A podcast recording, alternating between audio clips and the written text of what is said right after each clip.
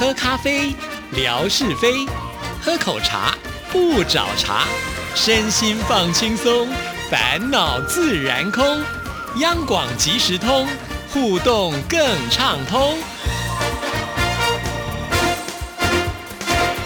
亲爱的听众朋友，大家好，欢迎收听今天的央广即时通，我是谭志毅，又是一个新奇的开始啊。在今天节目一开始呢，志毅要分享一个我最近看到觉得还蛮有意思的一个讯息，要跟听众朋友做分享啊。我们每一个人都会有姓氏，而且呢，我们也都知道，就是有这个百家姓啊。小时候我们也念过啊，赵钱孙李周吴郑王啊，只是呢，觉得哎，为什么呃这个顺序是这样子安排的？不知道，不知道有没有我们收音机旁呢，就是很 有学问的听众朋友，不妨也来帮我们呢这个指点一下啊。那我最近呢就看到了一个数据统计啊，这是在台湾二零二零年九月份所统计的，也就是说呢，目前全台湾啊总人口数呢是两千三百五十六万多人啊。那这里面呢，呃，第一名的姓氏。哇，我觉得这个数量真的还蛮惊人的哦，因为它有呃两百五十万人呢，都是姓这个姓氏，而且是超过哈。那这个姓氏呢，就是尔东城，全台湾姓陈的人最多啊，所以算一算呢，就是超过十分之一。因此，我们周边呢，只要有十个朋友的话，大概其中就有一个人是姓陈哈。想想也是啊，我们办公室呢就有这个组长慧芳，他就姓陈啊。那第二名呢是姓林，双木林啊。那这个人口数呢？也是相当的可观呢，有这个一百八十八万人呢，也是姓林哈。其实姓林呢，呃，得到第二名，我比较不惊讶啊，因为确实在我周边就有好多姓林的朋友。但是第三名居然是姓黄的，倒是挺让我觉得蛮意外的啊。不会觉得姓黄的少，但是没有想到呢，他可以排到第三名啊。他的总人口数呢，也有一百三十六万四千多人哈。那第四名呢是工长张姓张的啊，也有一百。一十九万人啊，这个也是呢，相当多。确实，我也觉得姓张的还蛮多的啊。好，那接下来就是我们的纯哥哦，姓李的人也很多，拿到第五名啊，是一百一十六万人啊。哇，真的这个人口数都好强大的感觉。第六名呢是姓王啊，那是呃九十三万五千多人。再来，没想到文哥。呃，这个姓氏吴呢，居然也可以排到第七名，哎，有九十一万七千多人呢。那呃，第八名呢是姓刘，哎，这是我妈妈的姓氏啊，也有呢这个七十一万八千多人。那第九名呢是姓蔡的，有六十六万人。那再来呢就是姓杨，是第十名，是啊六十万人。好，那接下来我就比较稍微简单一点介绍，就是十一名到二十名。第十一名是姓许的，第十二名是姓郑的，第十三名呢是姓。姓谢，第十四名呢姓郭，第十五名姓洪，第十六名姓邱。这个邱呢是有耳朵的邱啊，因为我们知道这个姓氏呢姓邱的话有两种写法啊。那再来是第十七名姓曾，第十八名呢姓廖，第十九名姓赖，第十名姓徐啊。那我也很好奇我自己的这个姓谭到底呢是可以排到第几名啊？所以我就很仔细的往下不断的寻找啊，结果呢。他只排到一百名，我们前一百名都没有能够入选。哎呀，好孤单哦！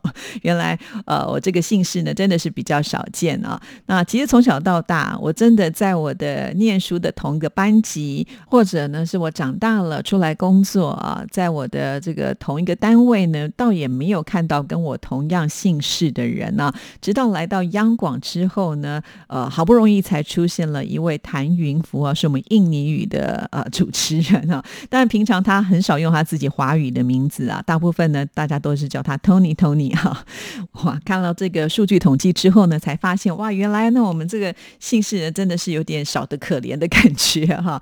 不过呢，其实我以前在念书的时候，倒有一些同学他们的姓氏呢真的很特别。比方说，我记得我的高中同学有人姓酒，喝酒的酒哈，这个姓氏呢我一直印象非常的深刻。再来呢，这一位呢，呃，其实因为他是艺人所以呢，现在可能很多人都知道了啊，就是一对兄弟妥中华跟妥宗康。这个“妥”字呢，也是因为啊，跟妥宗康呢当了同学哈，呃，才知道这个字怎么念。不然我们看到这个字的时候会傻在那，到底要念什么呢？哈，那除此之外呢，我还有一个同学的姓氏也很特别，也是呢都不会念的啊。那这个字呢念旁，呃，可是呢它的写法就是往下降的这个下降的降哈。那降呢左边边不是一个耳朵吗？要把那个耳朵去掉，改成错部啊。这个字呢也因为呢他是我同学，所以才认识长知识啊，不然叫我念是绝对念不出来的。我还有一个同学呢，虽然他这个名字的姓氏会念得出来，但是我也没有碰过第二个跟他一样相同姓氏的啊。他姓燕，哪一个燕呢？就是塞翁之马焉知非福的焉，但是他这个焉呢右边多了一个耳朵哈。我另外呢还有一个同学，他姓支，支那的支枝哈，就是树枝的枝去掉了木字旁啊，这个也是非常少见的。所以呀，我在想说，如果呢我的坛没有排进前一百名，但是至少我觉得也可以赢过这些姓氏吧，因为他们更是少之又少见了哈，甚至还有些就是我们念不出来的。那呃，我想中国大陆幅员这么的大，而且人口这么的多哈，不知道有没有这样子的一种有趣的数字统计，来看一看到底呃，在中国大陆姓氏最多多的到底是哪一个姓氏呢？如果我们听众朋友有知道的话，也不妨呢呃，让我们能够了解一下哈。另外，我也发现好像姓傅姓的人也比较少啊。比方说，呃，我以前同学有这个欧阳啦，还有一个朋友呢，他姓端木啊，这个也我觉得也是很少见的，只有这个朋友是姓这个。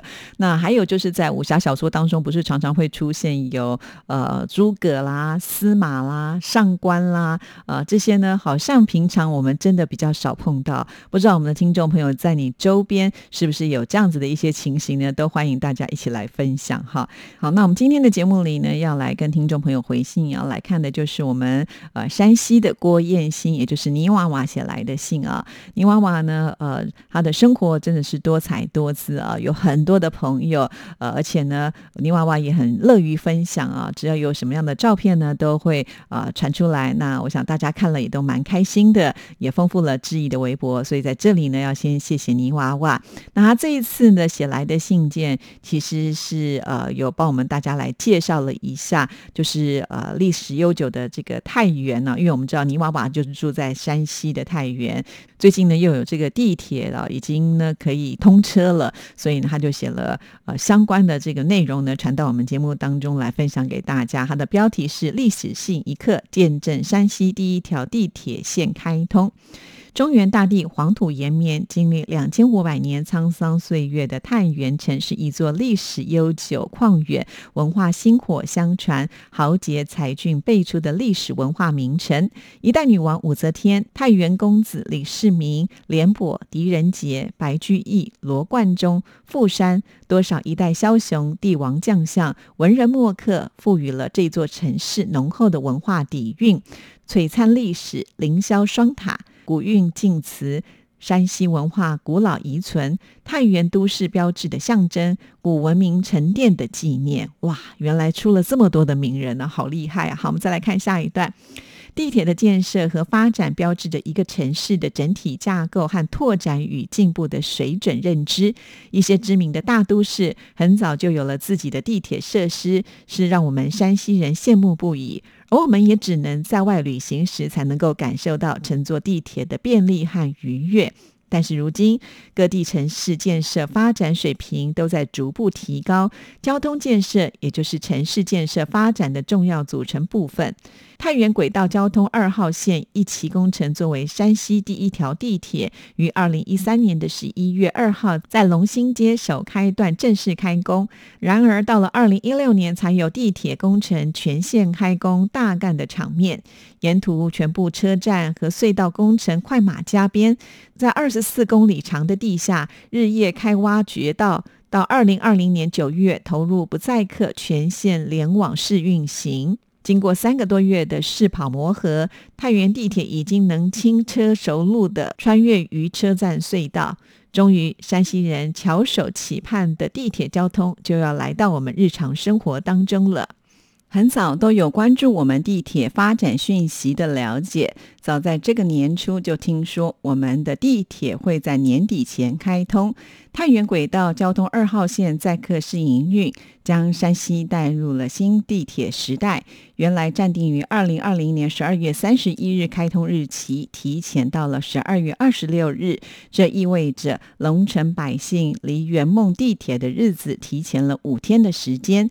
二十六号一大早，内心无比灼热跳动，早早出门前往我们这里北边的首站尖草坪地铁车站。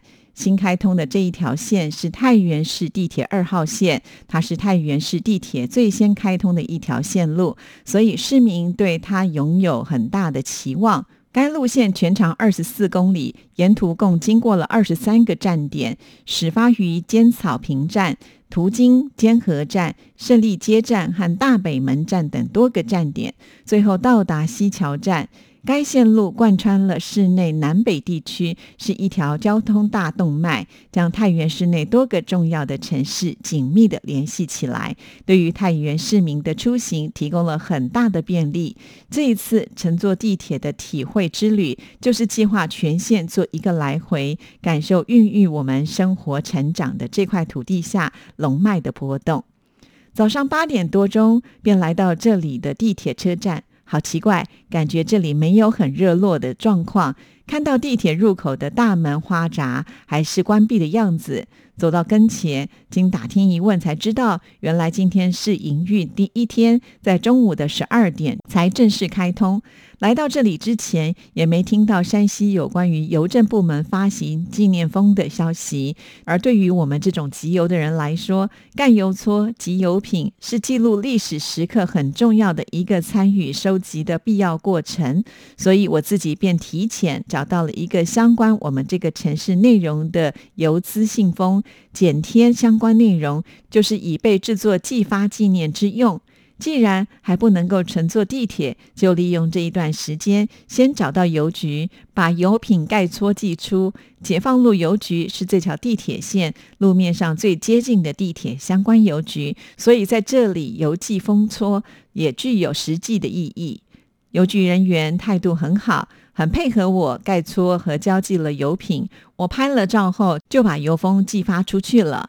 中午十一点三十分左右，当我再次来到首发地铁车站时，车站入口处已经簇拥了很多准备乘坐地铁的人群，而不时还有加入的人们。大家好似怀着心情喜悦的神色，不时也在交谈的有关于地铁方面的询问与话题。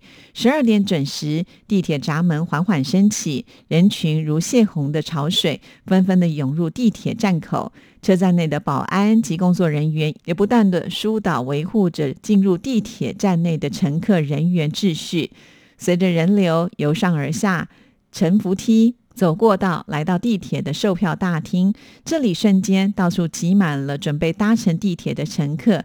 兴奋的人们不时拿出手机东拍西照，抓住每一个激动人心的瞬间，发给自己亲人和朋友，分享这一个很特别的时刻。初进入到这里，人潮拥挤，一时懵懂，竟然不知道如何程序才能够玩票、购票、搭乘这一过程。慢慢，终于有序的排出了几个列队，有一个很长的列队。多是老年人，有一条规章是有够六十五岁以上的老人可以免费搭乘地铁，是否是在办理相关手续不得而知。另外这一队也可以用人工或者是现钞来购票，更多的人是在用电子支付的自动机前排队操作购票，旁边有工作人员帮助操作，方式还是比较简单，按序排队，很快的就买到了车票。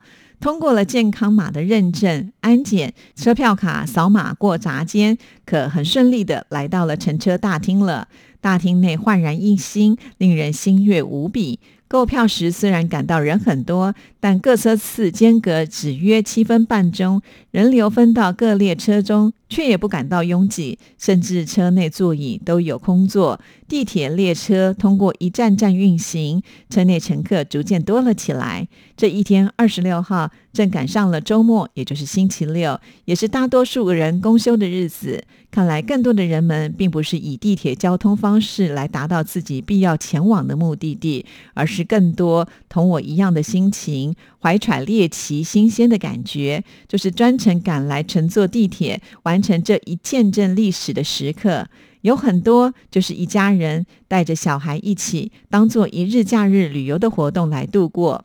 我自己是花了六元买了一张全程的单程车票，沿途车站上上下下都要看看能否找到不一样的插曲和景象。